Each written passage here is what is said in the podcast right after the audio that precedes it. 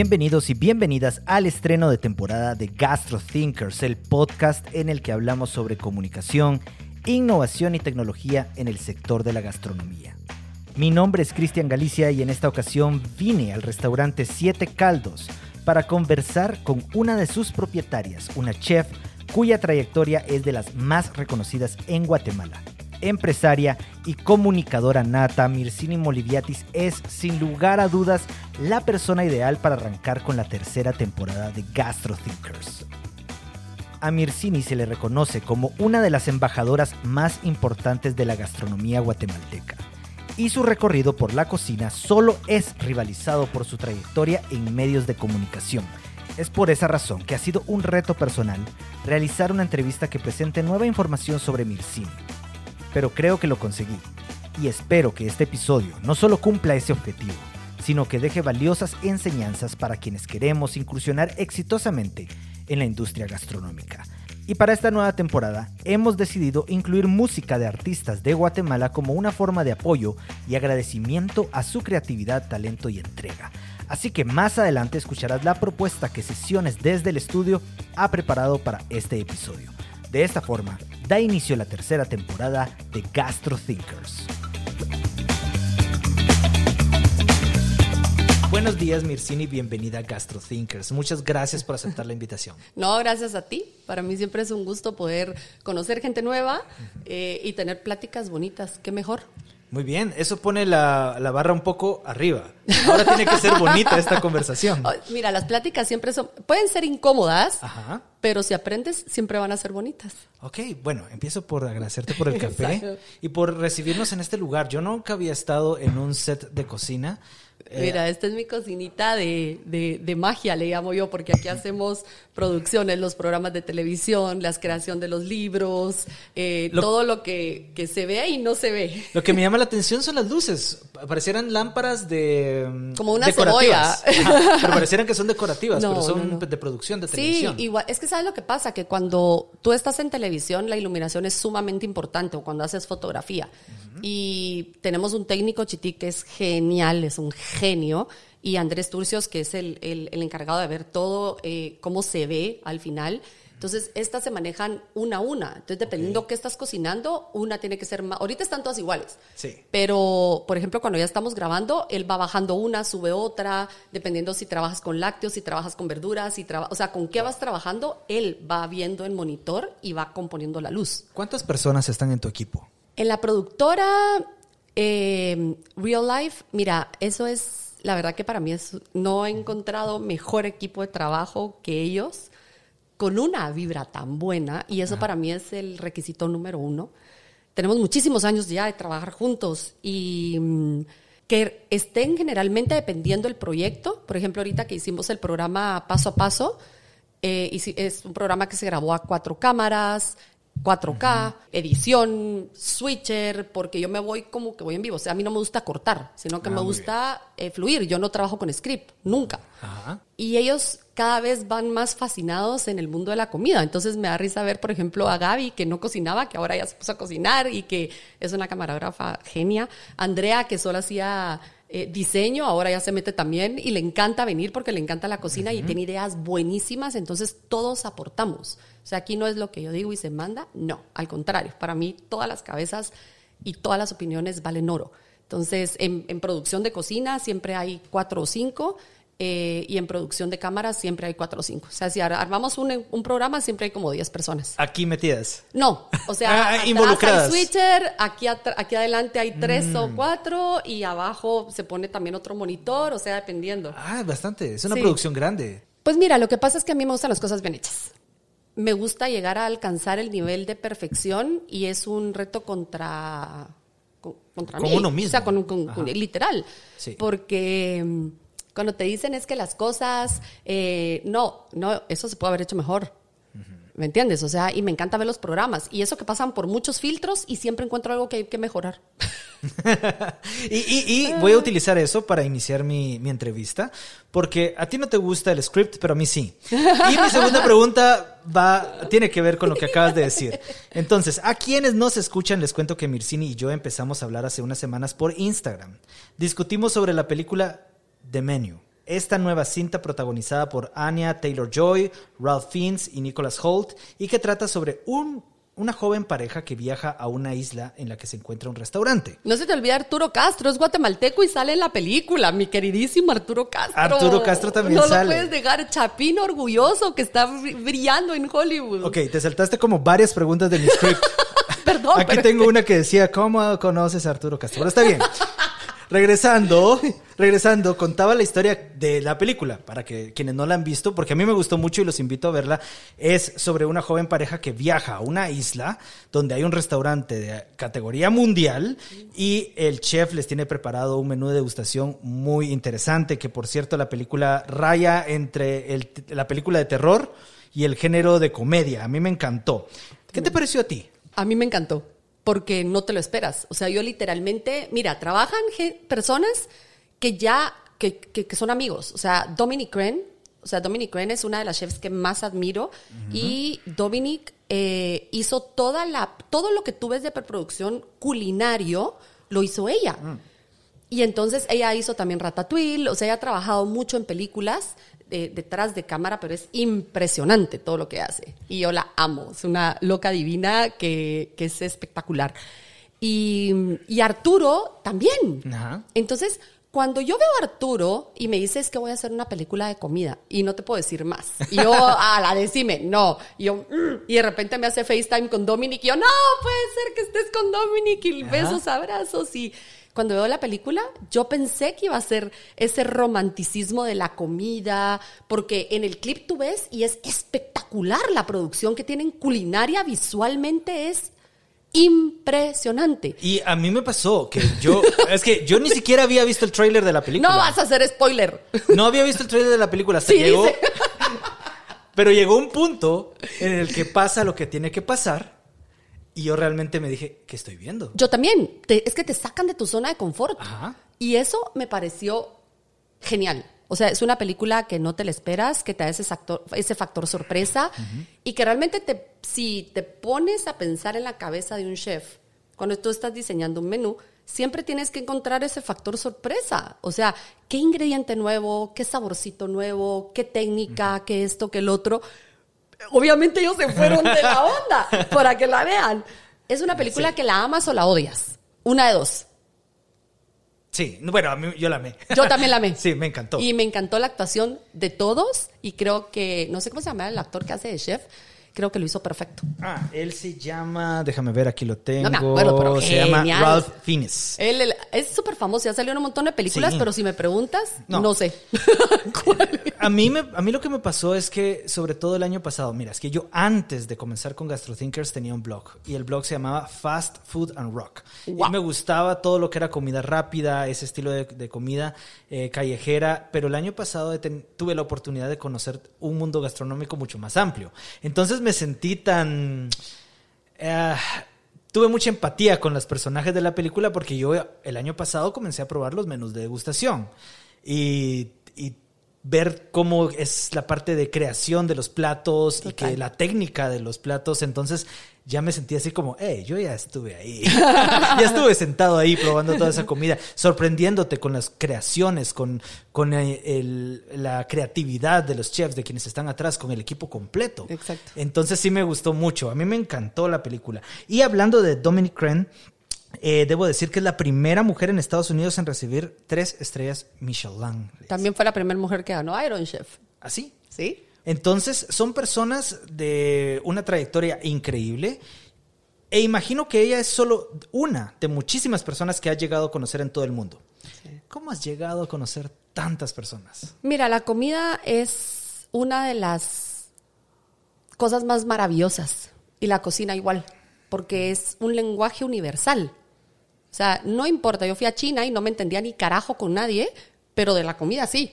O sea, porque así como a señas y te puedes entender. Y fue súper chistoso porque, por ejemplo, estamos en el mercado de China y yo quería vivir la experiencia. O sea, no me iba a comer una cucaracha ni a patadas, pero sí me comí un escorpión, me comí una, cucara- una eh, cucaracha de mar, me comí una estrella de mar. Eh, ¿Cómo, cómo estaban preparados? Por es, ejemplo, el es en la calle, es que es en Ah, la sí. calle, como cuando vas a la Merced a comer tostadas. Ajá. Imagínate que tienes cuadras de cuadras de arañas, cucarachas, gusanos. O sea, yo me, yo decía, Dios mío, por favor, dame templanza, yo tengo que comer esto, por favor. Porque es que, mira, la mejor expresión de un país es a través de su cocina. La cocina siempre te cuenta historias, la cocina siempre te, te cuenta muchísimo de dónde estás. Entonces, imagínate, ¿qué voy a saber yo de chino? Literalmente nada. Y ellos no hablan inglés, no les gusta hablar inglés. Es un país muy difícil. Entonces, cuando llegas y vas a ese mercado y a pura seña y reconoces ingredientes, o obviamente yo estudié antes de ir, vi qué podía comer y vi los huevos que ponen en soya, los huevos negros. Ah, sí. eh, todo eso, entonces yo ya iba como más o, más o menos, pero fue una sorpresa y fue un, un wow. Entonces, cuando la cocina te permite viajar y mira, yo llevo, empecé muy joven, o sea, no quiere yo cuando me, me da risa porque cuando dicen que nueva generación, vieja generación, ¿qué generación? Somos cocineros al final de cuentas Sí. que hemos vivido y que por ejemplo, un Mario Campoyo, para mí, don Mario es una persona a los cuales admiro. Yo a don Mario lo admiro como tú no tienes idea y aprendo muchísimo de él. Acabamos de hacer un evento juntos el sábado con Jorge Lamport, él y yo. Sí. Y, wow, o sea, cada vez aprendo más de Mario. Increíble. No solo como persona, sino como profesional. Y no te puedo decir que es una generación, él es mucho más grande que yo, pero no puedo decir que es una generación atrás, solo que él empezó antes. Pero él sigue evolucionando. Entonces creo que esto no hay una barrera de edad, sino de evolución. Ahora que mencionas a Mario, tuve la oportunidad de entrevistarlo aquí en GastroThinkers un, un poquito porque fue junto a otros chefs, pero recuerdo que el día que le conocí yo quería hablarle de comida y él solo quería hablar de Mazdas. sí, o de bicicletas. Y, y ahora hablando de, de lenguaje, te quiero preguntar, ¿cómo has lidiado con el lenguaje corporal en el sentido de que precisamente si yo te doy a probar algo a ti, muchos esperan tu primera reacción, ¿no? Obvio. Mira, eso me ha traído un montón de problemas. Porque eh, yo he estado mucho en el ojo público. Ajá. Tengo 15 años de estar en el ojo público. Sí. Para bien y para mal. Cuando empecé, literalmente estaba Facebook. Era la red. Después empezó Instagram. desde- eh, bueno, Facebook, Twitter, Instagram. de- fue evolucionando. Sí. Yo he visto cómo las redes han ido evolucionando. Y es impresionante cómo obviamente estar en el ojo público, para bien o para mal. Pero, por ejemplo, mira, yo me- me- mi profesión realmente yo la estudié fuera, la estudié en España. Eh, tuve la suerte de trabajar con grandes, Sí. con grandes, o sea, Juan María Arzac, Ferran Adrià, y ahí es como conozco gente. Mucha de la gente que conocí en el Bully, que ahora son de los gigantes, o sea, por ejemplo, yo fui en una cena que hicieron, fui asistente de Geston Blumenthal, eh, ahí conocí a Otto, que es venezolano, que es la mano derecha de Geston, y por eso pude y tuve la opción de ir dos semanas a The Fat Dog. Entonces, eh, ahí conocí a tal persona, y así te vas. Entonces, ¿qué pasa? Que cuando vas conociendo gente, yo he, he viajado representando a Guatemala, no te puedo decir, no cobrando un centavo, que eso quede claro porque muchas personas creen que uno cobra cuando va a representar a su país. ¿Que, que no y estaría- no. ¿Y, y crees que está mal? Pues mira, lo que pasa es que yo no creo no que estar- estaría mal. Pues obviamente lo que pasa es que estás dando tu tiempo, tu Sí. conocimiento, tu dinero. eh, y creo que aquí ven algo muy importante que, que podemos hablar y discutir después. Pero Sí. cuando tú viajas a representar a tu país, tienes una misión muy grande. Uno, en el momentito que tú pones un pie de Guatemala, no importa si eres tú, si eres tú, si eres quien sea, tú ya te vuelves un embajador de tu país. ¿Cómo te comportas? ¿Qué dices? ¿Qué haces? Ya dice qué es tu país. No importa de qué profesión seas. No importa si vas de vacaciones, si dejas el cuarto hecho latas, si tiras basura en la calle, si insultas a las personas. O sea, tú te vuelves un embajador de tu país, no importa cómo seas. Y cuando vas a representar a tu país, es algo que a mí me- la vida me lo fue enseñando. Cuando tú hablas, yo represento a Guatemala. Entonces tienes un papel muy importante que hacer, porque yo no estoy representando a Mircini Moliviatis. Mircini Moliviatis se queda atrás. Mi ego como chef se queda atrás. Yo no voy ni como mi catering, ni como mis restaurantes, ni como mis programas de televisión, ni como mi, mi marca es mi nombre, porque yo soy una marca, ¿me entiendes? Que tengo muchísimos proyectos y productos que son Mircini Moliviatis. Ajá. Pero yo voy representando a Guatemala. Entonces, planeo, no vas solo así. planeas y qué quieres mostrar. ¿Te quieres mostrar tú o quieres mostrar a tu país? ¿Qué beneficio va a traer para tu país? Y no puedes literalmente ir a hablar babosadas, perdón. Tienes que estudiar, tienes que saber, tienes que haber vivido. No puede ser un librito y medio leí y ya está. No tienes que vivir la experiencia. Y gracias a Dios llevo 15 años investigando, degustando, analizando, entendiendo y viviendo los sabores de Guatemala. Ingredientes, historias que son pasadas de generación en generación. Recuérdate que cuando yo empecé en televisión no había un documento en video de la gastronomía guatemalteca. Habían algunos programas de televisión que había hecho el gran Luis del Cid, por ejemplo, él había hecho un trabajo increíble con su libro, eh, hizo Cocina Sal y Pimienta, que salía ah, sí, y era buenísimo. Era famoso el, exacto, exacto, pero él hizo un gran trabajo. Don Humberto Domínguez, que en paz descanse. A ellos no los podemos olvidar, porque ellos fueron los que empezaron a chapear el camino. Y después viene un Mario Campoyo, hablamos de con Eduardo González, lo que fue el boom del sabor de mi tierra cuando empezamos los dos, esos cinco años maravillosos con Ana Carlos, aprendiendo literalmente, y para mí fue una de las mejores universidades. y, sacando eh, la, la cámara del set, porque muchas veces antes, es decir, era en un set precisamente donde se hacía la gastronomía, en los programas de la mañana, ahora vamos a nuestra sección de la cocina Literal. con nuestro chef y que nos va a mostrar hoy cómo hacer tal plato. Pero salir y conocer es Lo que pasa es que aquí estábamos contando historias, no estábamos haciendo recetas. Entonces, y eso es lo hermoso de Guatemala. Y yo me he parado en escenarios, te digo, tal vez el que más impacto me dio fue en Brasil, porque en Iguazú, que me llevó Gustavo Paredes eh, y Asasua. Y fuimos a este festival donde yo me fui con, con, las tribus de que todavía están en tribu, literal, a hacer, este, hacer, hacer este intercambio. Entonces iban, íbamos varios guatemaltecos de, o sea, iba precisamente doña Marta a hacer el subanic, o sea, llevamos diferentes tipos de personalidades. Eh, y, nos quedamos ahí en el campamento con ellos y después teníamos un escenario donde se hizo un festival y fue muy chistoso porque, a ver, primero yo no hablo portugués. O sea, para nada. Para que quede claro, para no que quede claro, no, no hablo portugués. pero me pusieron a una chef que era muy hermosa y ella hablaba español. Entonces me dijo, yo soy tu traductora. Y yo, perfecto. Y nos hicimos clic, ¿cómo conoces personas? ¿Ves? Okay. Entonces, eh, cuando me toca mirar mi presentación, hicimos una ceremonia del maíz en el escenario, pero se acababa de bajar Lula da Silva.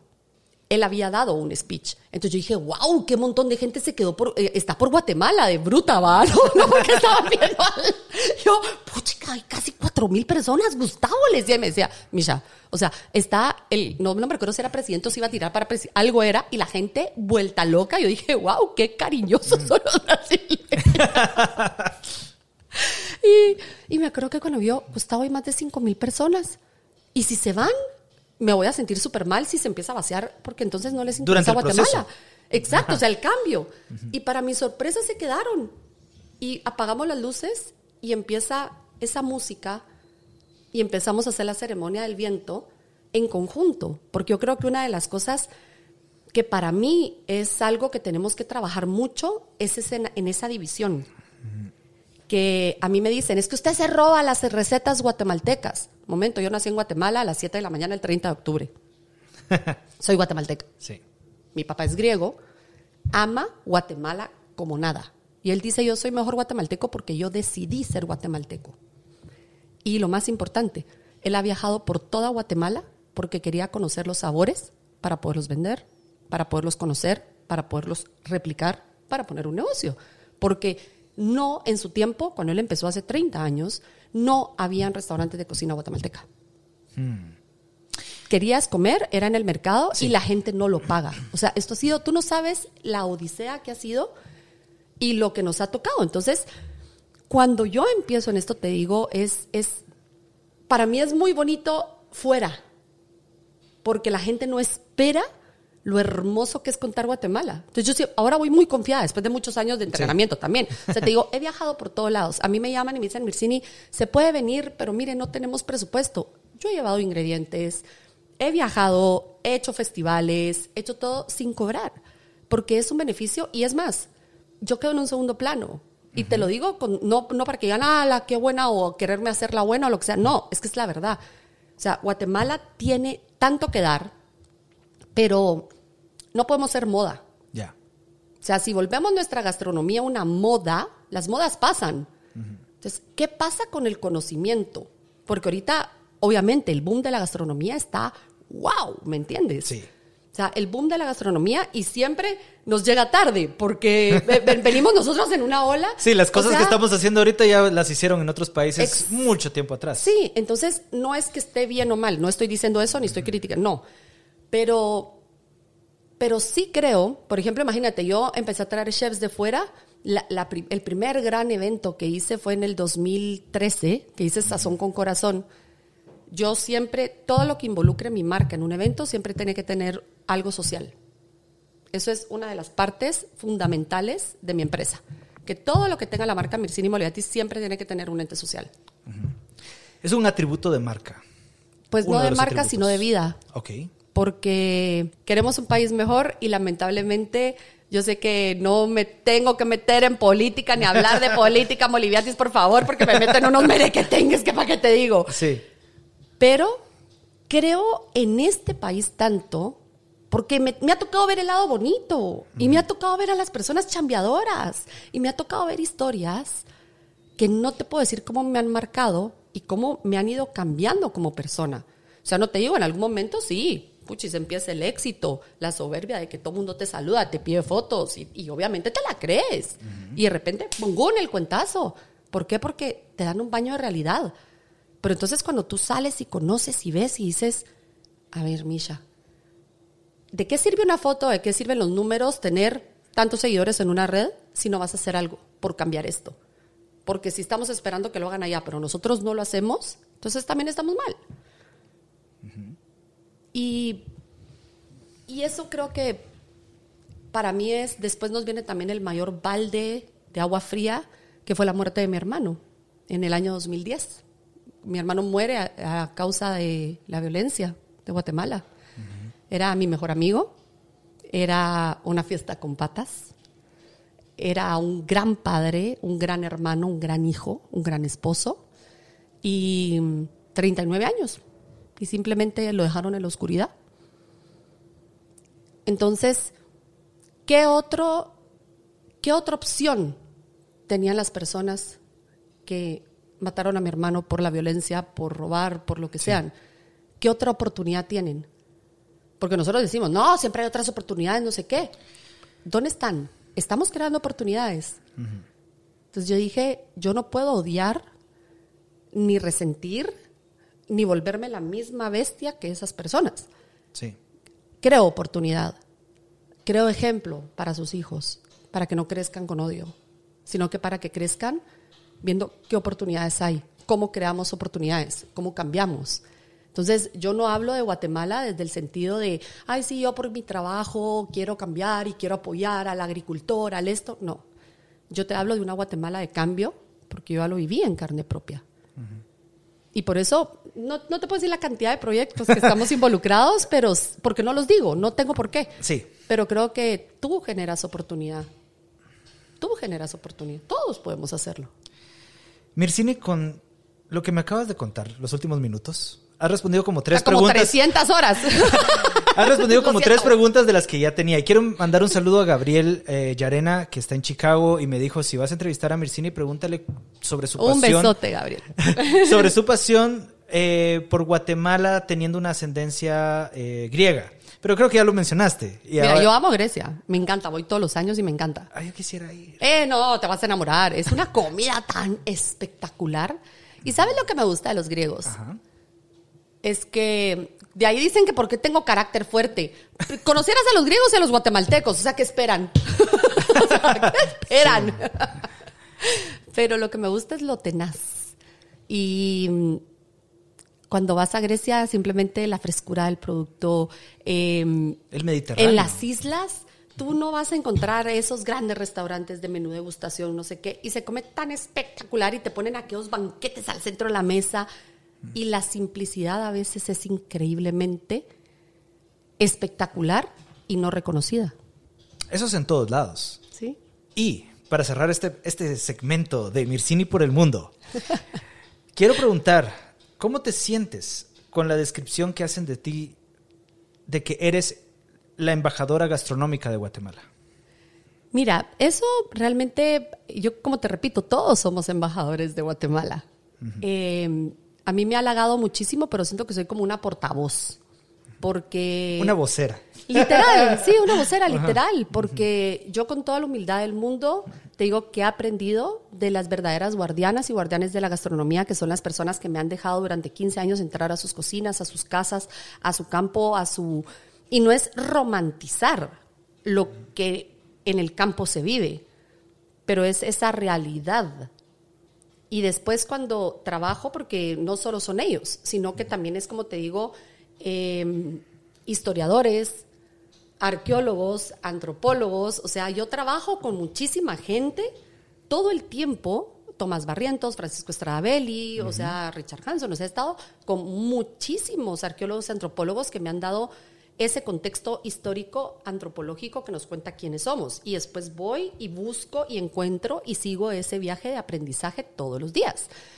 Y como te digo, embajadores somos todos, pero me encanta porque cuando pensamos en la gastronomía guatemalteca, y muchos en las redes me lo han dicho, y, eso es una, y yo les contesto, y la verdad, y por eso es que también tengo que me meto en cada. Pero es, es que no, está robando las recetas. A ver, las recetas no se roban, las recetas es un patrimonio guatemalteco. Se transmiten. se transmiten y nos tienen que dar orgullo, satisfacción, sabor. Es un motor económico impresionante.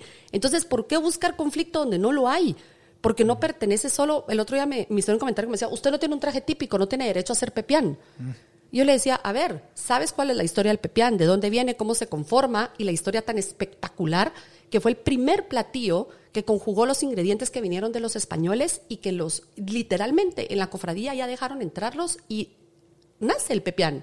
Ya con el ajo, la cebolla, el ajonjolí, o sea, eh, o sésamo, perdón, para que tampoco entremos en ese dilema que también fue ajonjolí. Y es un discurso muy pobre porque se cae en el momento en el que te puedes poner una vestidura y decir, bueno, entonces ya puedo hacerlo. No, porque entonces te ponen la vestidura y te dicen que no, porque no eres de... A ver, guatemaltecos somos todos y la cocina nos tiene que unir en lugar de separar. La cocina une familias. ¿Dónde se une la familia? En la cocina y en la mesa. Sí. ¿Dónde se celebran los mejores momentos, sea cual sea tu estrato social? Con un plato de comida. Sí. A mí me pasa con mis amigos. Siempre terminamos todos metidos en la cocina. El día que nos juntamos en, alguna casa, siempre terminas ahí. Siempre. Pero, eh, Mircini, eh, tengo otra pregunta. Y es que el año pasado asistí a una cena organizada por la Cámara de Industria de Guatemala para apoyar al equipo guatemalteco que participó en el concurso Bocuse de Oro. En esta ocasión, chefs de la talla de Diego Telles, Sergio Díaz, Jorge Laporte participaron junto a ti en la creación de los platillos que degustamos esa noche. Sea además que tu función dentro del equipo fue la de jefe. Cuéntanos de esta experiencia. Cuéntanos de esta experiencia, empezando por explicarnos en qué consiste el Bocus de Oro y por qué es importante participar en él. Mira, yo la verdad es que entré tarde al equipo. Necesitamos una jefe o un jefe, por favor. Mira, yo entré como un team manager. La función del team manager es comunicar qué es Guatemala. Entonces, yo tuve a mi cargo el video que se hizo de Guatemala, que literalmente, como te digo, Jorge hizo un, un esfuerzo de aplaudir porque íbamos con cero patrocinio. Jorge se echó todos los entrenos con su dinero, con su ímpetu, con cenas organizadas, se unió el gremio para apoyar, eh, yo te ayudo con esto, yo te ayudo con el otro, o sea, fue muy bonito porque fue una unión de gremio. Y cuando llegamos a Chile, eh, para mí yo estaba súper contenta porque sabía que teníamos, íbamos cinco. Tú veías, teníamos a la par a Canadá y eran 30. A la par a Estados Unidos, 40 y un furgón. Y nosotros manejando nuestra panelita, literal, o sea. Pero la garra de querer ganar y demostrar, creo que eso es, es, es, es muy bonito. Mi función, como te digo, fue mostrar que era Guatemala, era transmitir, porque, porque es importante esta, esta este, este, concurso. como cualquier otro concurso, es porque une países. O sea, yo transmití en vivo, literalmente, y nunca había visto a tantos guatemaltecos a las 11 de la mañana, creo que eran de Guatemala, no importaba si estaban en el trabajo o no, vamos Guatemala, por favor, no es justo eso, no sé qué, o sea, hasta alegando y ni siquiera... Eh, y, y ondeando la bandera. Y te digo yo cuando vi la bandera de Guatemala, cuando dijeron primer participante, Guatemala, mi, mi, mi pielita se erizó y solo sentí ese orgullo de ver a Jorge y de ver a Jasmine detrás de esa cocina dándolo todo. Dándolo todo. Sí. Entonces es lo mismo que imagínate un Eric Barrondo cuando estaba corriendo y que toda Guatemala se unió porque estaba por ganar esa medalla. y, y entonces es, es decir, aquí estamos presentes. ¿Cómo le fue a Guatemala? Pues mira, no nos fue muy bien porque no ganamos. Entonces, para mí el no ganar, por eso no me gustan las bien. competencias. Es que yo me, en serio, literalmente me, me Tú tomo vas a súper ganar. per- Sí, hombre, me la tomo súper personal. O sea, literalmente estaba en vivo y se me salió, perdón, hasta un putazo. Así dije, ¡a la puta no! ¿Cómo? y, y lloré, o sea, literal. Pero después entendí que sí ganamos. Si lo ves desde la perspectiva, y me puse a pensar, o sea, Jorge estaba con una licuadora, literal, haciendo las cosas. Yo veía a la par que estaba Canadá y tenía cuatro Vitamix con 14 vasos, que ni siquiera lavaban, sino que solo iban cambiando y tenían a siete atrás, jalando cosas, limpiando cosas, teniendo cosas, y, y- y- o sea, es un monstruo de organización. Y para poder ir a esa altura, la gente y el, o sea, literalmente, patrocinadores, gente de gobierno, eh, es hacer país. Ok.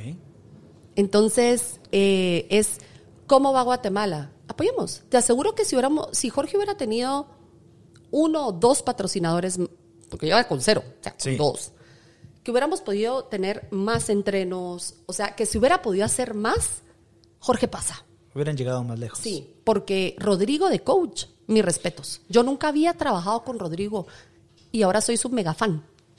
Mega fan. Lo adoro, lo quiero, lo respeto y dije, wow. Y, y se va a ir el año entrante.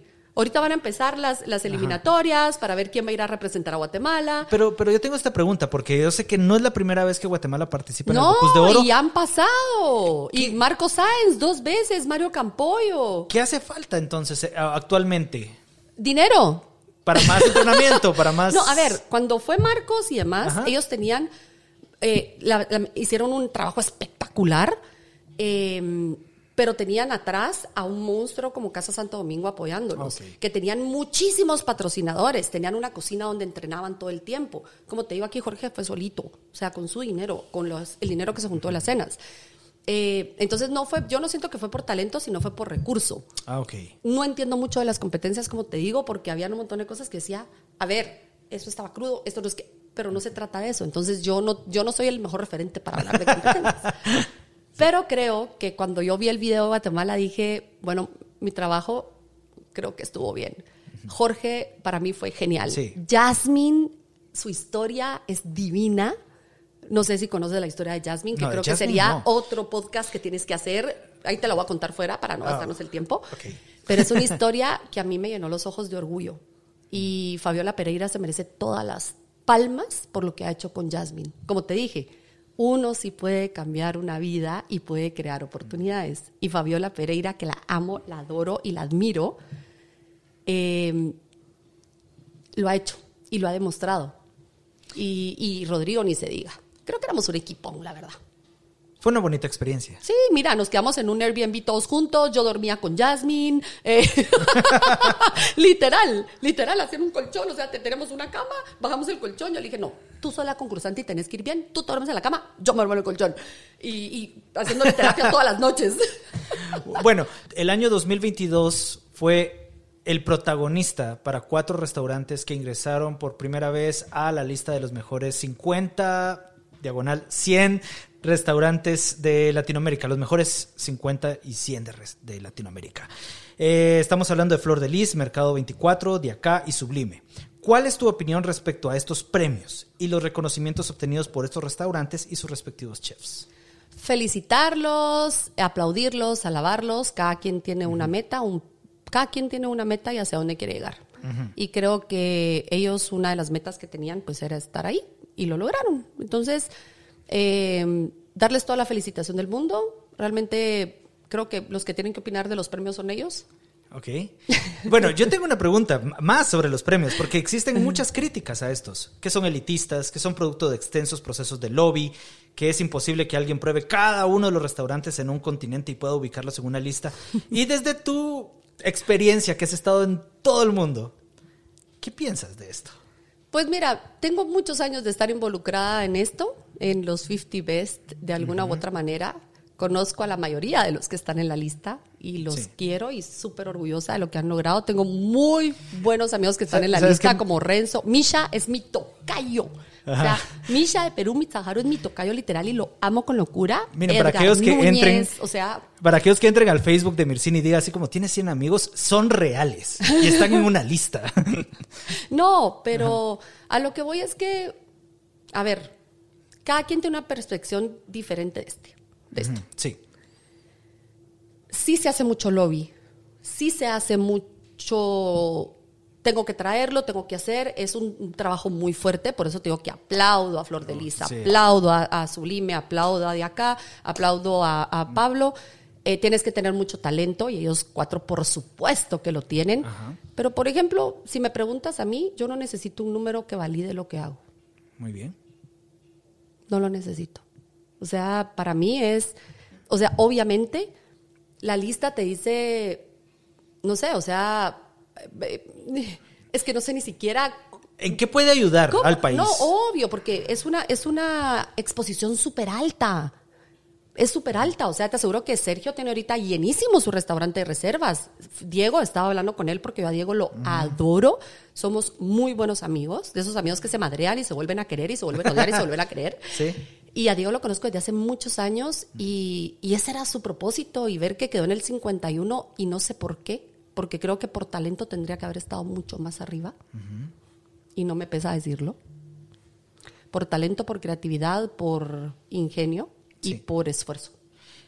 Y mm, Débora ni se diga, o sea, yo a Débora no la conozco mucho, la verdad que creo que es de las chefs que menos conozco, no he convivido mucho con ella, pero lo que hace es genial, Eh, tiene un discurso muy pues consistente, ella trabaja mucho con la sostenibilidad, entonces eso se aplaude.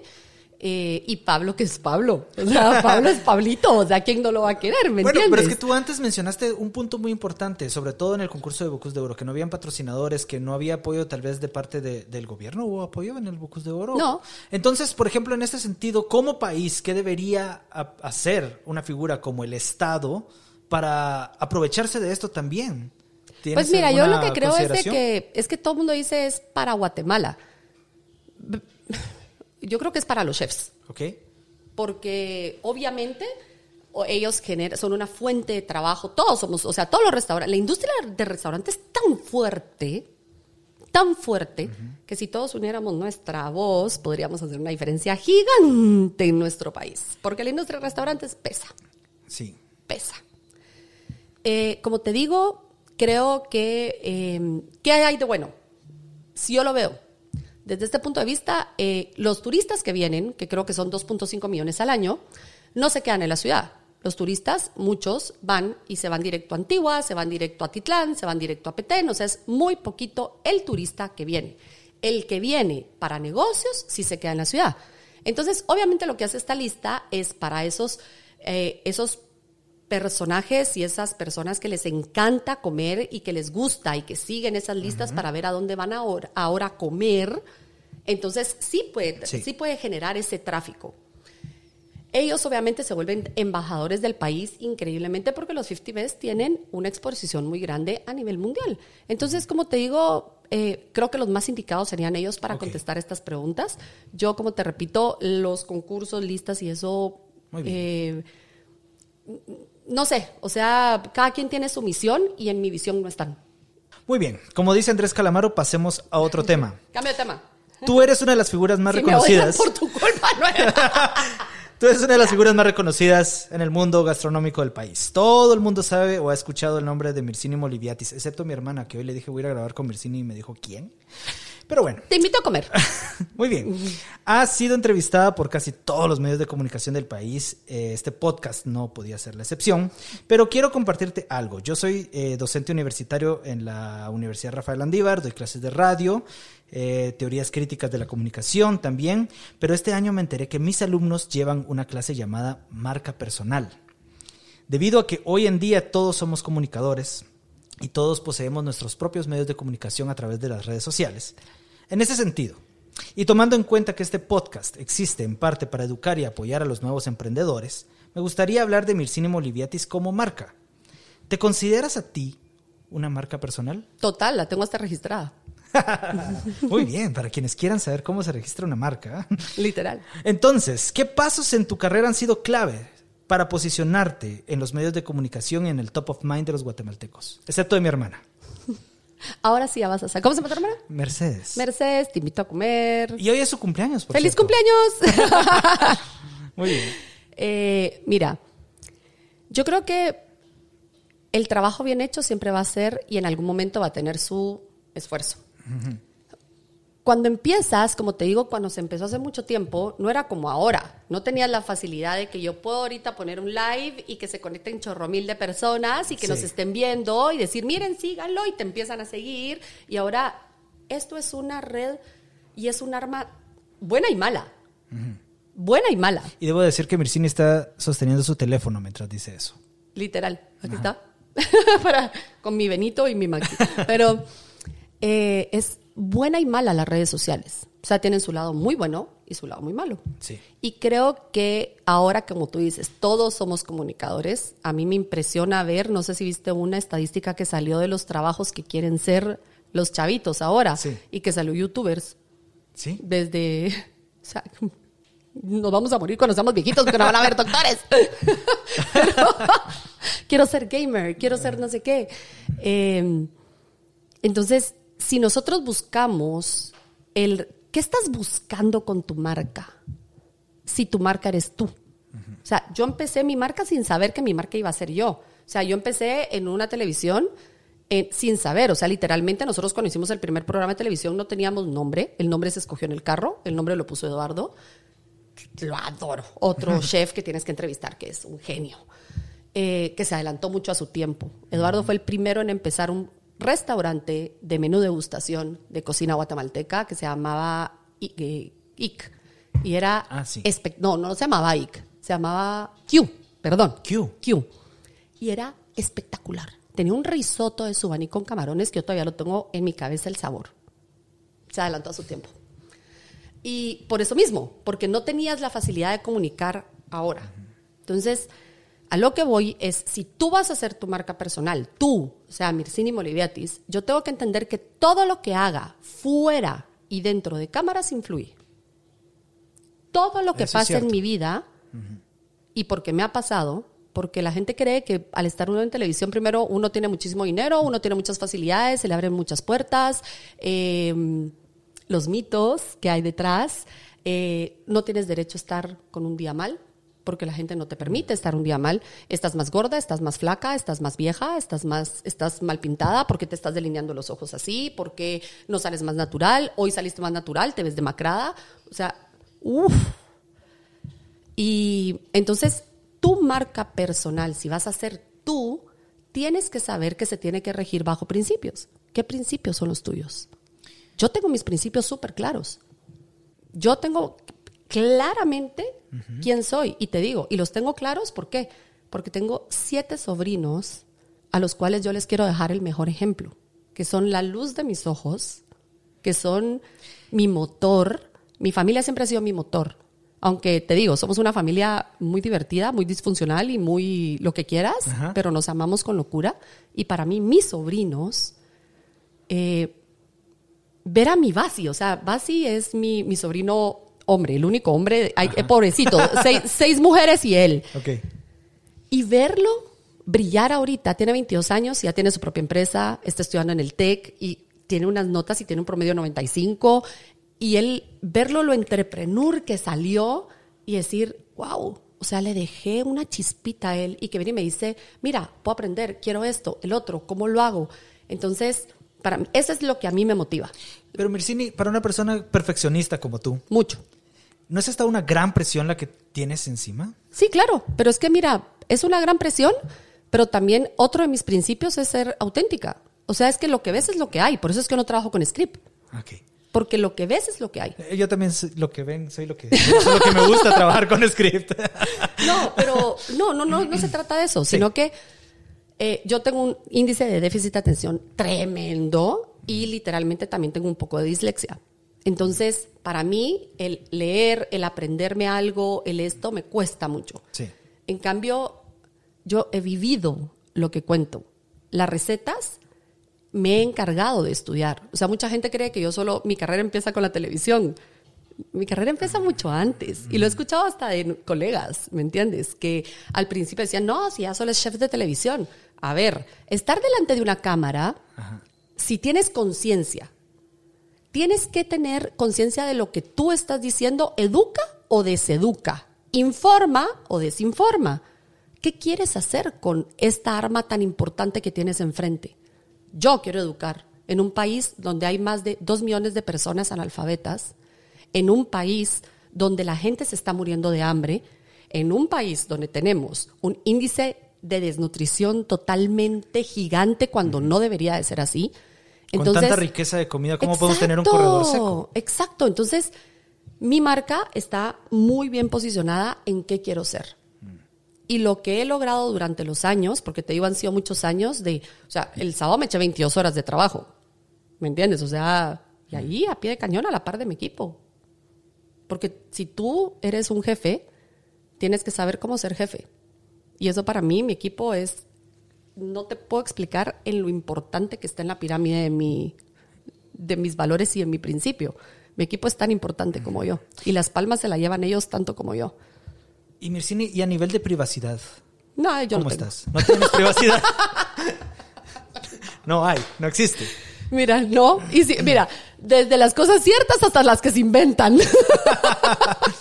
Va, aquí tengo otra pregunta. Tienes más de medio millón de seguidores en Facebook, más de 80 mil en Instagram y otros 100 mil en Twitter. ¿Te consideras una influencer? Mira, es que influencer creo que tenemos la palabra equivocada. Por eso te repito, influencer somos todos. Porque si tú influencias a una persona, Ya soy influencer. sos influencer. Pero ¿qué tipo de influencer quieres ser? O sea, y no está mal, porque yo no sé por qué han satanizado. Ay, es que es influencer, yo no quiero ser influencer, no me llames influencer. A ver, es un trabajo, los que trabajan de eso, de hoy vendo esto, mañana vendo esto. O sea, yo trabajo con marcas. Pero para yo trabajar con una marca, yo tengo un equipo de relaciones públicas e imagen que es OP Relaciones Públicas y con Mariana nos sentamos a principios, a finales de año para ver cuál va a ser nuestro 2023, qué queremos lograr, qué marcas vamos a trabajar, que tengan sentido social, porque si están conmigo tienen que unirse a todas las causas sociales que nosotros hacemos que como te digo muchas veces no salen, Sí. pero siempre las estamos haciendo. Entonces, se agarran tres marcas en el año y esas son las que se promocionan. Obviamente hay gente que le gusta como ese, ser como catálogo de tener un montón de, pero está bien porque es su trabajo, es respetable. Mientras sea, obviamente, te digo, mientras entiendas que las redes sociales llevan una responsabilidad atrás. Porque imagínate que tú lo uses, hay muchas personas que la usan para mal. Y a mí me ha pasado Sí. y que te pueden deshacer tu carrera, tu esfuerzo, tu fuente de ingreso para ti y para 380 colaboradores que tenemos nosotros en los restaurantes. Porque sí. Porque ellos no saben. Y es bien fácil en Twitter abrir una cuenta falsa con un avatar, porque ni siquiera tienen los pantaloncitos bien puestos para decir, me llamo Jorge Sánchez y aquí estoy y doy mi opinión, sino que es de una cuenta falsa. Y muchas veces te quieren destruir porque tienes una voz. Y yo nunca, si a mí algo me ha dado esta carrera, más que cocina, es tener una voz. Y la sé usar cuando la tengo que usar. También me ha traído un montón de problemas, pero no me importa. Y para mí la hipocresía no va. Entonces creo que eso ha sido una... Uy, o sea, en- entre el mismo gremio, entre, entre muchas personas en Guatemala, eh, pero siempre voy a decir lo que pienso. Y si no tengo la razón, lo acepto también y pido disculpas. Hola, soy Andrea Gilson y quiero compartirte algo. Si tienes una idea para un emprendimiento de comida o bebida, o ya tienes un negocio gastronómico, pero te está costando vender, O tal vez no tienes tiempo para las redes sociales, pero sabes que son importantes. Entonces, puedo ayudarte. Ingresa hoy a www.cristiangalicia.com y podrás encontrar soluciones para tu proyecto. Asesoría para tu marca, administración de redes sociales, talleres para que aprendas tú mismo a gestionar tus medios de comunicación.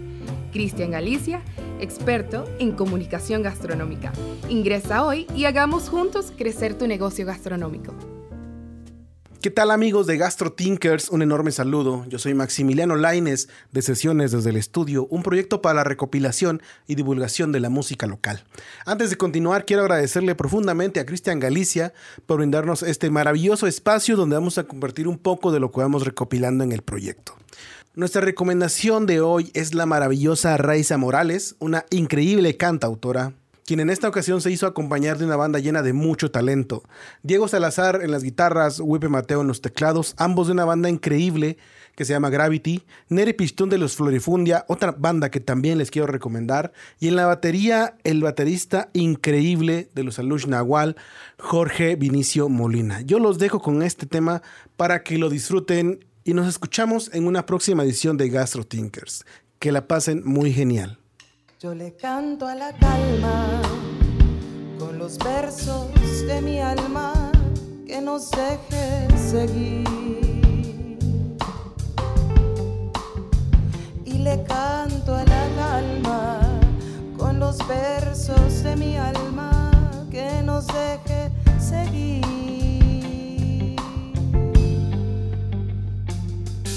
Me debo una canción sincera curar las heridas del tiempo.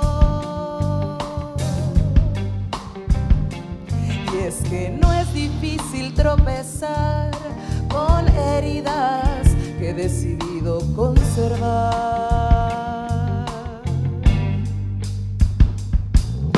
Por momentos lo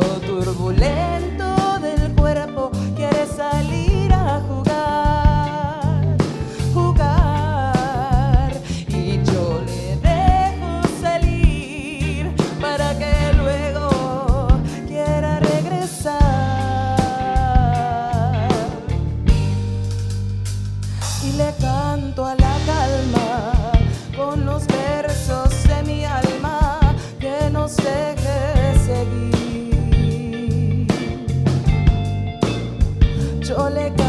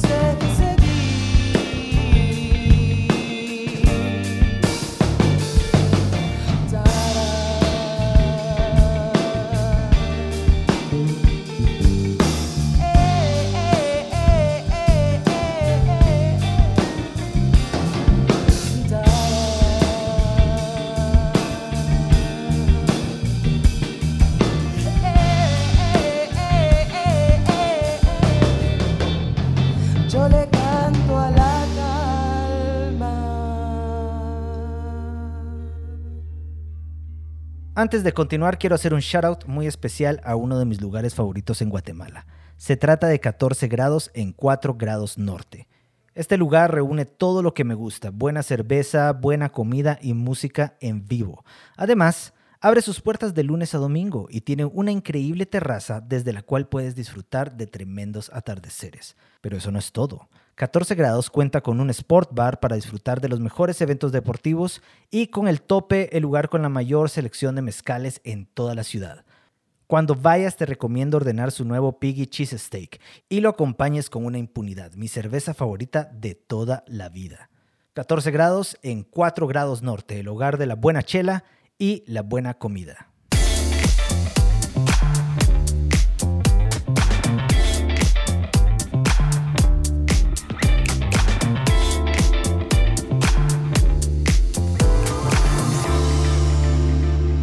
Muy bien, Mircini, hablemos ahora sobre tu faceta de empresaria. Eres socia de empresas dedicadas a promover servicios gastronómicos, incluyendo tu propio servicio de catering Mircini Moliviatis Catering. ¿Cómo te ha ido como empresaria? Pues jodido y bonito.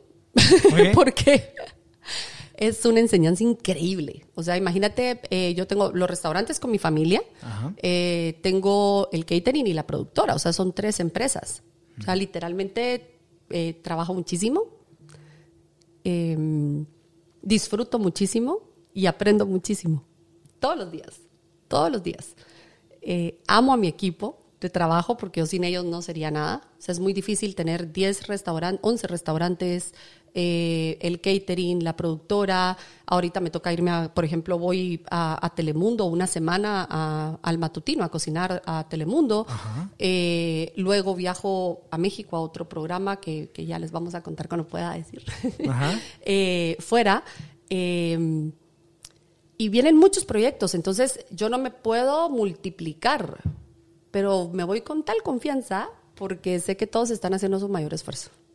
Hay muchas personas que inician proyectos gastronómicos pensándolo como un sueño, como lo que siempre han querido ser. Yo incluso siempre sueño con tener un bar, pero al final... Ese da más plata que el restaurante. ¿Ah, sí? ah, muy bien. Pero precisamente la pregunta es, a veces uno no lo ve como negocio.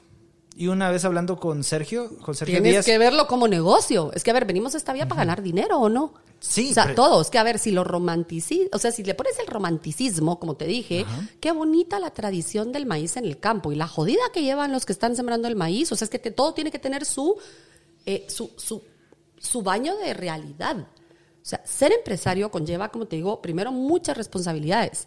Muchos de los emprendedores no pagan IVA. A ver, señores, hay que pagar IVA, hay que pagar impuestos, hay que tener ese, o sea, tenemos que tener, hay que sacar patentes, hay que sacar eh, permisos, hay que, o sea, si vas a empezar, empieza bien. Entonces, es que no tengo dinero, es que no tengo. A ver, puedes empezar desde chiquito. O sea, yo con el catering empecé súper chiquito. Y era porque no sabía, cuando yo regresé de España, venía de estar en el bully dos años. Imagínate, una cocina como esas. Y aquí me sentía como pez fuera del agua, no sabía si regresarme, no regresarme, pero este muchachito estaba chiquito y no lo conocía. Eh, y me encanta Guatemala. O sea, no es que sea que quiera sonar, pero a mí realmente sí me gusta vivir en Guatemala. O sea, Guatemala es un país que tiene muchas comodidades, aunque tú no lo creas. Sí. Aunque tú digas, no, es cierto, sí, nos lleva la jodida a veces. Por ejemplo, yo ahorita tengo tres meses que no tengo carro y tengo que ver cómo me muevo. El transporte público no hay, es inseguro. Caminar también es inseguro. O sea, muchas cosas que, es- que son un reto. Eh, en el catering me ves cargando cajas, a mí me ves en los restaurantes y yo atiendo mesas, levanto mesas, o sea, hago todo lo que tenga que hacer. Porque es tuyo. Entonces, si vas a empezar un negocio, tiene que ser con... A ver, el romanticismo te ayuda a la proyección, a la pasión, la visión. la visión y la pasión te ayuda al éxito, la constancia, la disciplina. Pero si no ganas dinero, yo, yo digo, tú puedes ser, yo conozco, te digo, y hay, hay, hay- hay- hay una diferencia súper clara. Yo acá, por ejemplo, mi hermano es el administrador. Yo no toco dinero porque me lo gasto. Sí. Literal. Yo no, mi hermano administra todo el dinero, yo no me meto en finanzas. Él solo me dice, ey, ey, ey, ey, ey, este mes se pasó en no sé qué, no sé qué, ey, no, no, no, no, no, no. O sea, literal. O sea, remodelé ahorita zona 10 y me pasé y así como, "Sh, ¿usted qué onda? Yo, Perdón, pero es que es ¿De dónde bonito. salió una Thermomix negra si ya tenías una blanca? Pero esas me las dan.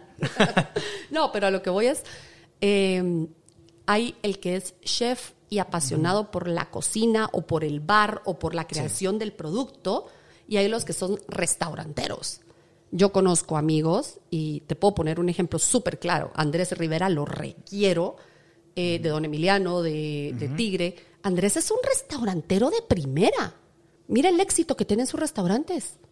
Él sabe manejar los números, él te tiene los números en la cabeza y cada vez que me junto es Andrés, no me vas a empezar a preguntar otra vez cuánto es mi ticket promedio, por favor, porque él tiene números en su cabeza y él lo que hace lo hace siempre y todo tiene éxito.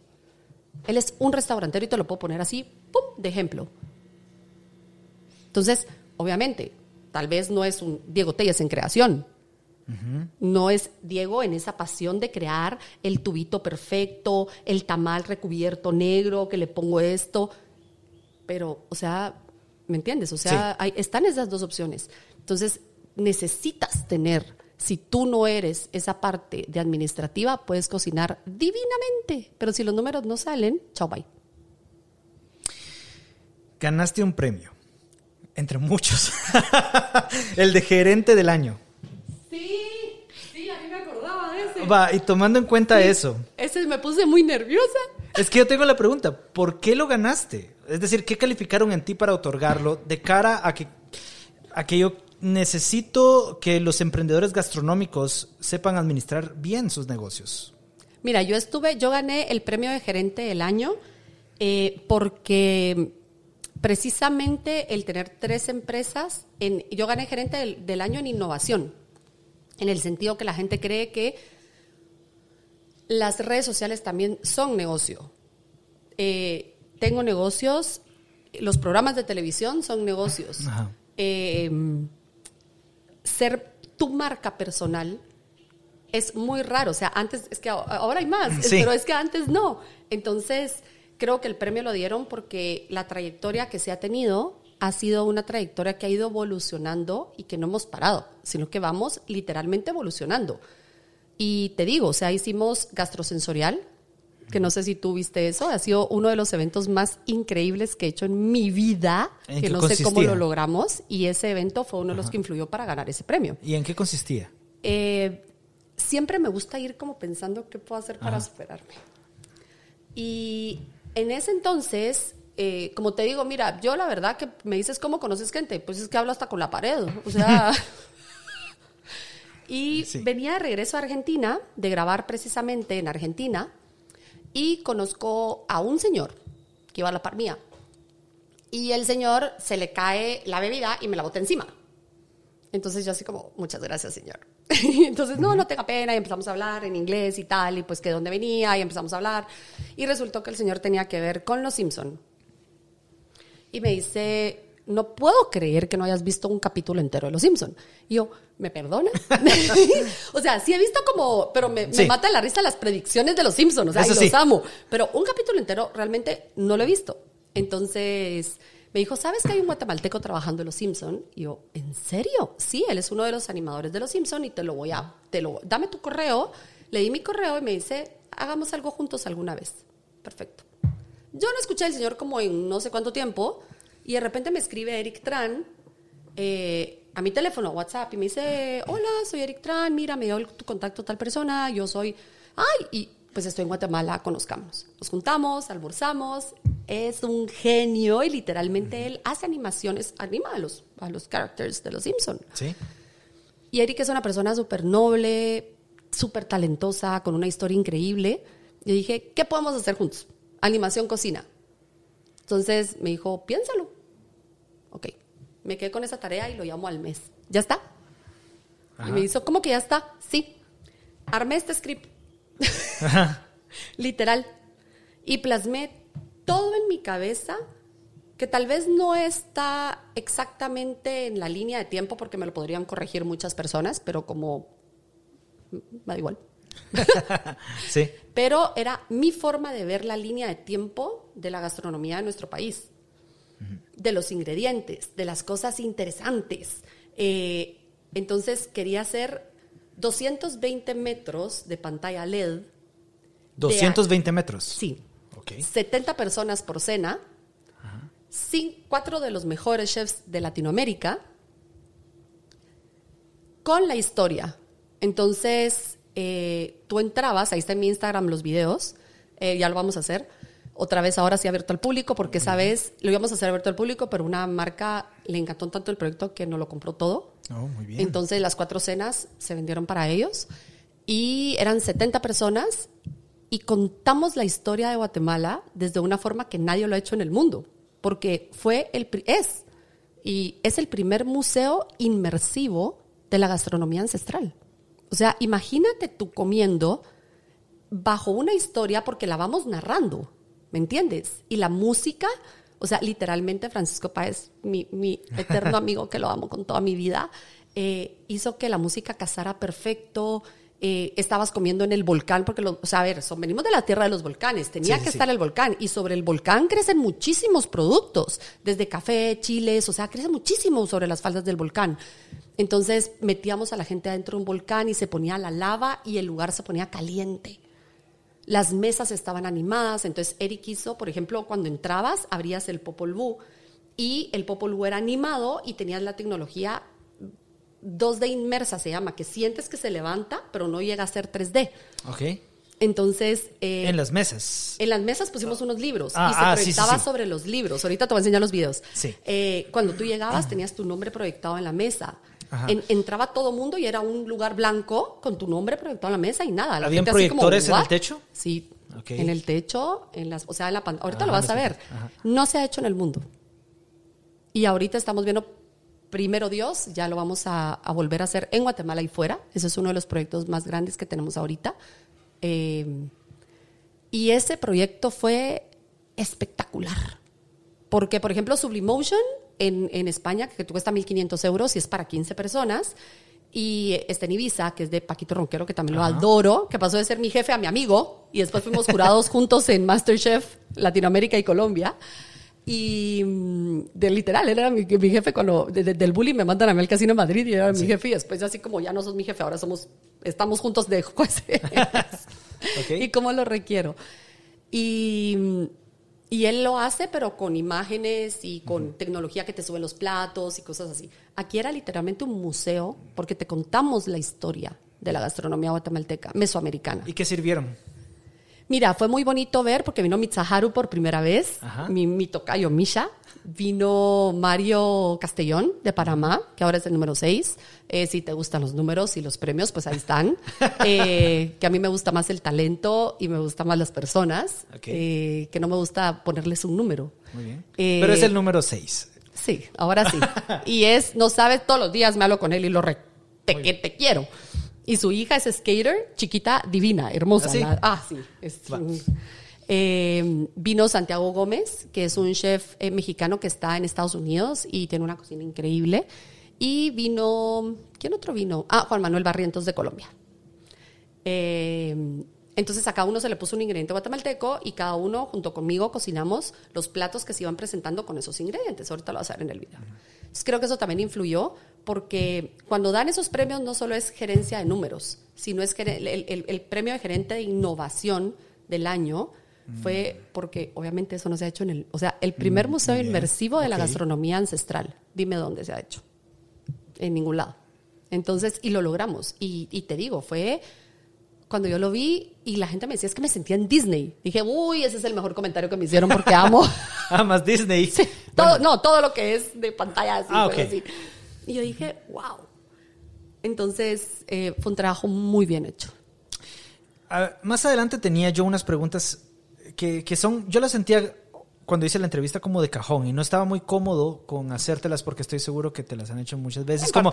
¿cuál es el futuro de la gastronomía de Guatemala, etcétera? No lo pero, sé.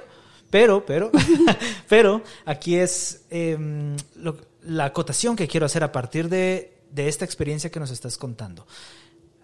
Algunos creen que el futuro de la gastronomía, y yo soy partidario de esta creencia, está en el uso e incorporación de la tecnología.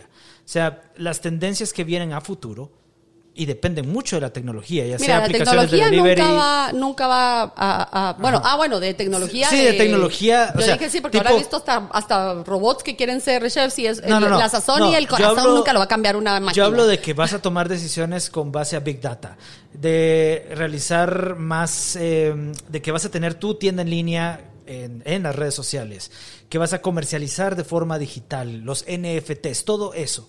Y tú FNT, ni siquiera sé qué es eso. Ahorita sí es un gran signo y lo puedes poner en, en así, plim. Ah, muy bien. Muy bien, pero lo que necesitamos es ser un poco más innovadores precisamente, utilizar más herramientas para crear experiencias y hacer de los proyectos más rentables.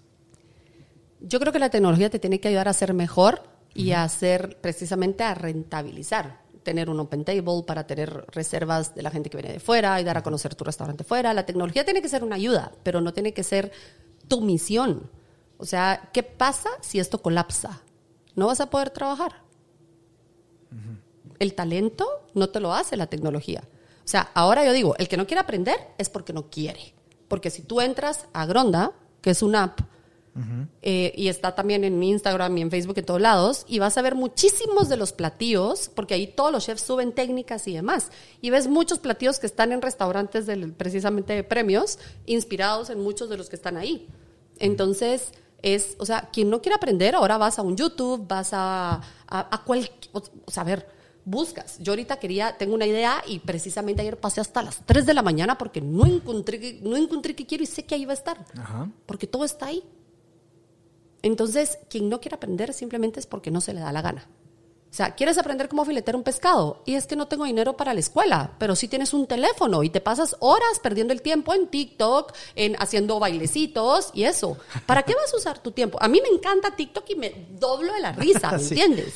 Pero sé hasta dónde llegar. O sea, por ejemplo, TikTok para mí hace un arma increíble, porque he escuchado, por ejemplo, sigo a la CEO de una marca de gaseosas eh, gigante de todo el mundo, que tiene una marketing espectacular.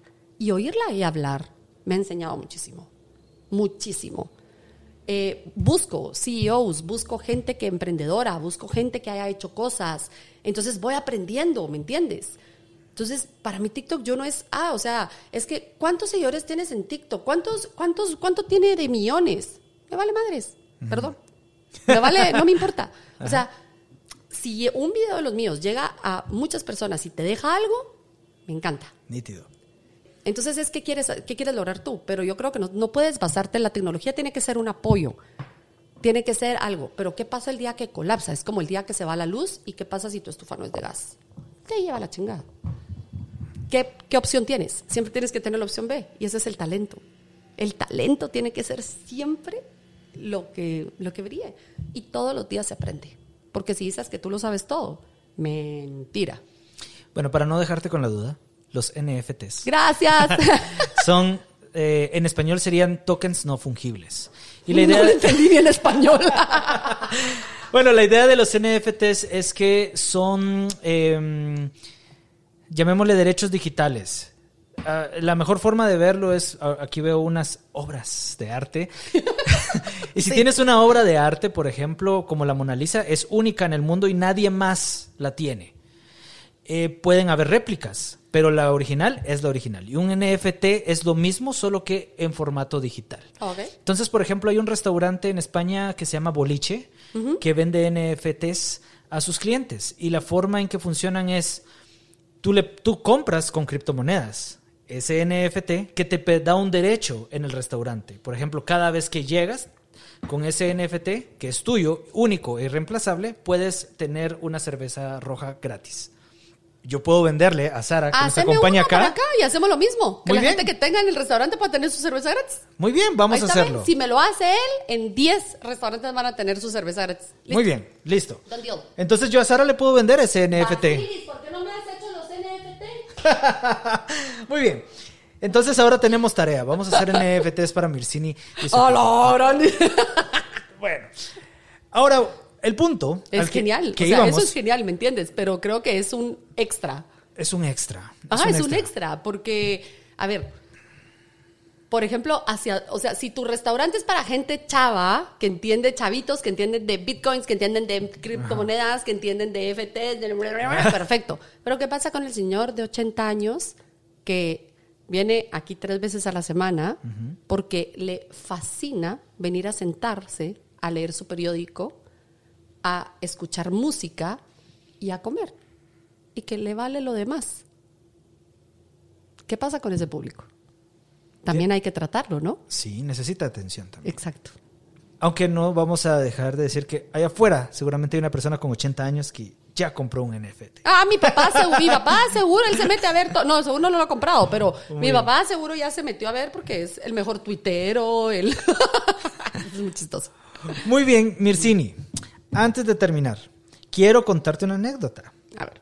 Recuerdo que alrededor del año 2006 yo era estudiante de comunicación en la Universidad Rafael Andívar y en la clase de televisión tuvimos que producir un programa de cocina. Ajá. A ver si te Pensando recuerdas. dónde estaba yo en el 2006 estoy. Recuerdo que alguien mencionó que te conocía y pues te invitamos a ser nuestra host. Y fui. Sí, aceptaste. No me acuerdo, en serio. A ver si te acuerdas con lo que te voy a contar ahora. Porque en aquella ocasión tu menú incluyó unas crepas de pera. Y recuerdo que a nosotros nos tocó conseguir los ingredientes. ¿Crepas de pera, en serio? Sí. Yo hice crepas de pera. Pues no, no, no me acuerdo quién hizo el menú, pero Sí, esta- era un relleno con peras. Eso No, estoy seguro. seguro. Y si no era manzana verde. Pero el punto es que olvidamos conseguir los ingredientes para hacer la masa de las crepas.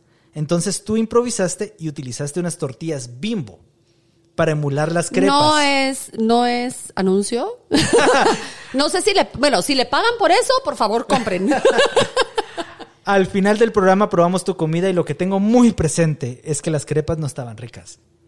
Pues, pues, ¿verdad? Estaban hechas. es que no eran crepas, es tortilla. Sí. O sea, no, no puedes, a ver, es tu culpa por no comprar los ingredientes. Eso iba a decir, no fue tu culpa, sino no, no, sí nuestra. fue mi culpa. ¿Cómo no pude haber hecho unas crepas ricas de relleno?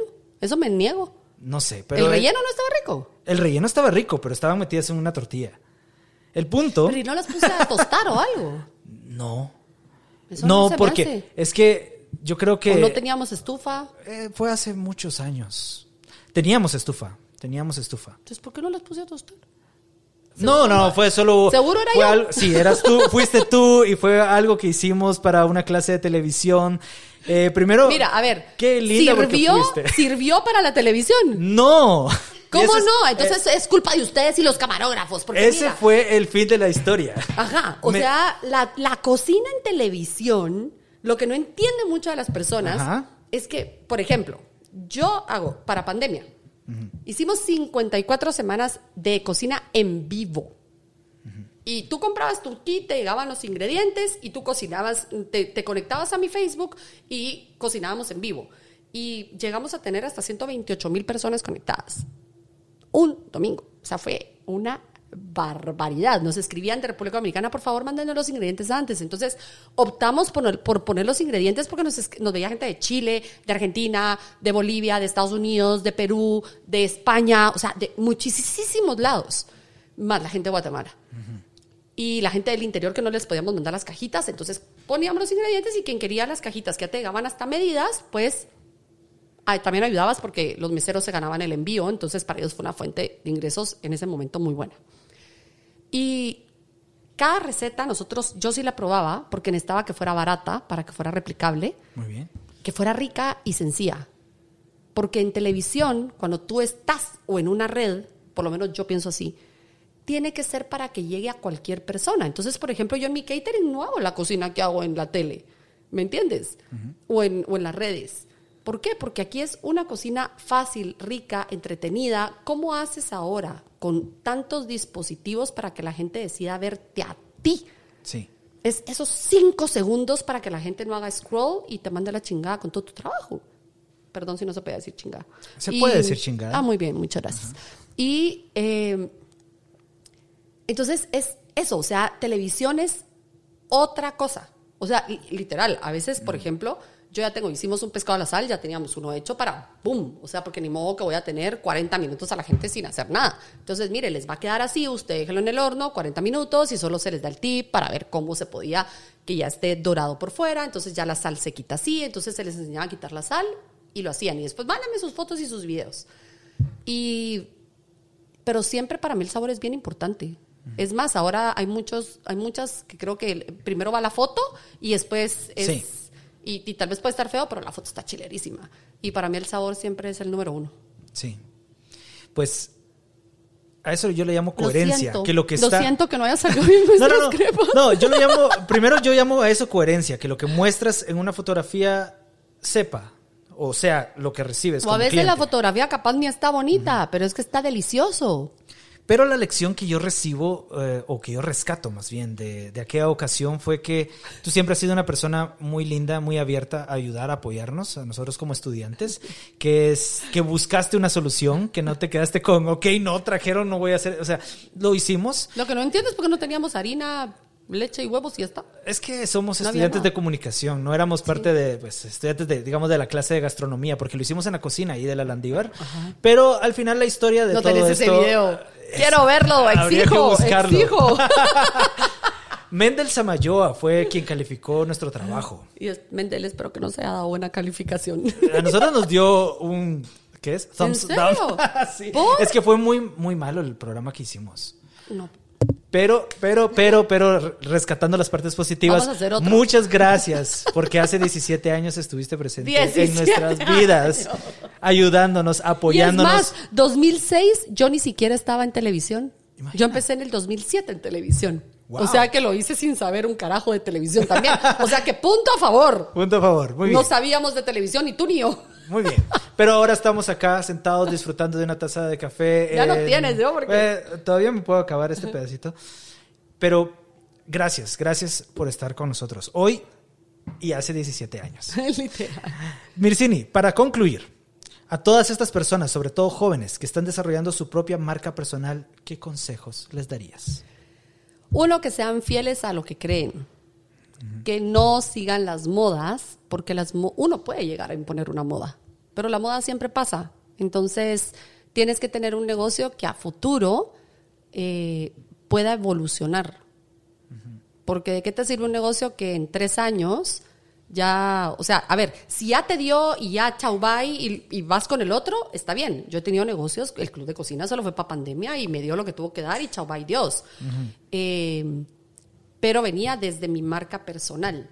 Entonces, para mí, mi marca, Mircini Boligatis, es como un árbol, porque tiene tantas ramas. O sea, tiene programas de televisión, tiene libros, tiene, eh, o sea, mi libro fue un, para mí fue una joya, porque yo no soy escritora y lo escribí yo. La escritora es mi hermana, o sea, literal, mi hermanita se dedica a escribir libros, yo no. Sí. Y, y haber recibido ese premio en China fue increíble. O sea, estar con 7.500 libros y que nos hayan escogido fue, fue muy emocionante. Eh, y era guate, al final de cuentas. Hablas del libro Viviendo la, receta. sí. Pero escribirlo yo fue wow. O sea, no tienes idea de lo que para mí estar sentada enfrente de una computadora es un castigo. Literal, no puedo. Y, y literal lo hice. Eh, tiene, he sacado marca de ropa, o sea, literalmente diseñé gabachas que era precisamente para ayudar a una fundación, pero diseñé las gabachas que se vendieron en una tienda de, de, de esas de departamentos y sacamos 3.000 gabachas y se vendieron en dos meses, entonces desde chiquitas hasta grandes y todavía a veces me manda gente fotos con la gabacha. Eh, sacamos, me acuerdo que me asocié en ese entonces con una amiga que hacía joyería y sacamos unos aretes y unas pulseras también para vender, para ayudar. Eh, es- puedes hacer tantas cosas porque creo que una marca no tiene que ser, a, a- a ver, a menos que sea una marca de tenis, obvio, pero si tú eres tu marca, puedes hacer muchas cosas. Entonces, por ejemplo, yo, los restaurantes son aparte, o sea, esa es una marca que no soy yo. O sea, esa es una marca, tiene su misión, su visión, es una empresa familiar que ha ido creciendo, que el año entrante cumple 30 años, este año 29, vamos a cumplir ahora. Siete caldas. Sí, 30 años, imagínate 30 años. O sea, yo bajaba al bus del colegio a la cocina y ahí aprendí muchas cosas.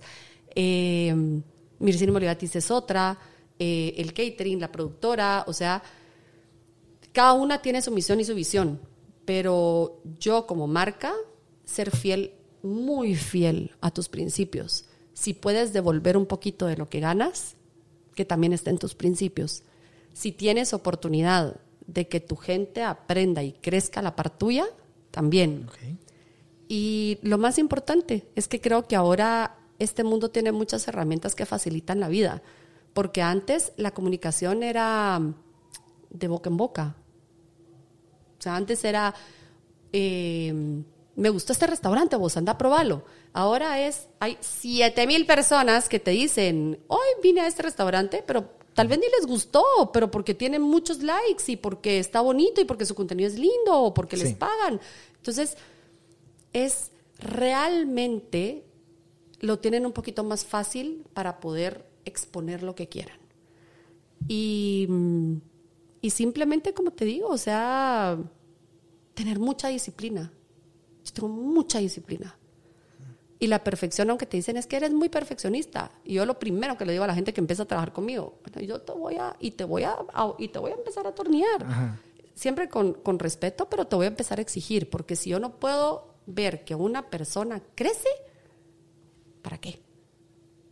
A mí me atornillaron y me atornillaron y me atornillaron y mi papá me sigue atornillando como tú no tienes idea, pero eso es lo que me ha llegado a crecer. Entonces, agradezco. Yo agradezco las lecciones de vida que viví en el bully. O sea, lloré, lo que no tienes idea, y salía y ya no quiero regresar. Y al otro día ahí estaba. Mi relación tóxica, más tóxica. pero mentira. Eh, atesoro esos dos años de mi vida. Atesoro las prácticas en ARSAC. Atesoro el año y medio en donde Carlos Arguiñano. Porque más que recetas y más que cocina y más que técnicas, aprendí una disciplina, una visión, una misión y tuve a quien admirar. Y tuve a quien decir, algún día él va a estar en Guatemala. Y ya vino Ferran a Guatemala. Algún día yo voy a estar a la par de él. Y ya estuve cocinando a la par de Alberta Darea como iguales, no como, no como asistente. Algún día y ponerte esas, o sea, esos sueños que no se queden en sueños, que se vuelvan metas, objetivos y ponerle fecha. Y plazos. Y exacto. plazo y ponerle fechas y decir, no tengo dinero, pues ¿qué hago? Pues yo vendí mi carro esa vez para irme a estudiar. Hice garage sale y vendí la tele y lo que tenía en mi cuarto y hasta, o sea, ¿qué haces? ¿Vas a esperar que ah, no te, ah, sí, que me caiga del cielo? No. O haces un buen plan y vas con alguien a que te sea un buen socio o ves qué haces. Pero de ahí empieza, o sea, el que no arriesga no gana. Y créeme que he perdido mucha plata. Muy bien, pero has ganado también muchas amistades. No, y eventos muy exitosos, eventos que más que el dinero han sido aprendizajes y me acaba de pasar. Literal, o sea, te digo, a estas alturas, el año pasado, me pasó. Muy bien. Y aprendí. Muchas gracias, Mircini, por tu tiempo, por la... ¿Viste que fue otras preguntas Sí, diferentes? sí, fueron diferentes, fueron diferentes. También eh, la conversación ha sido muy, pero muy aleccionadora, así que gracias, Mircini. No, gracias a ti, gracias a todos. Y como te digo, ahora las redes te permiten te- también tener esa cercanía y siempre digo gracias, porque la gente te deja entrar a su casa por medio del el teléfono o por medio de, de- de su carro, si van escuchando en el carro o lo que sea, pero lo más importante es que te dejan entrar en medio de su tiempo. Sí. Entonces, si yo logro dejar algo de aprendizaje, gracias por permitírmelo.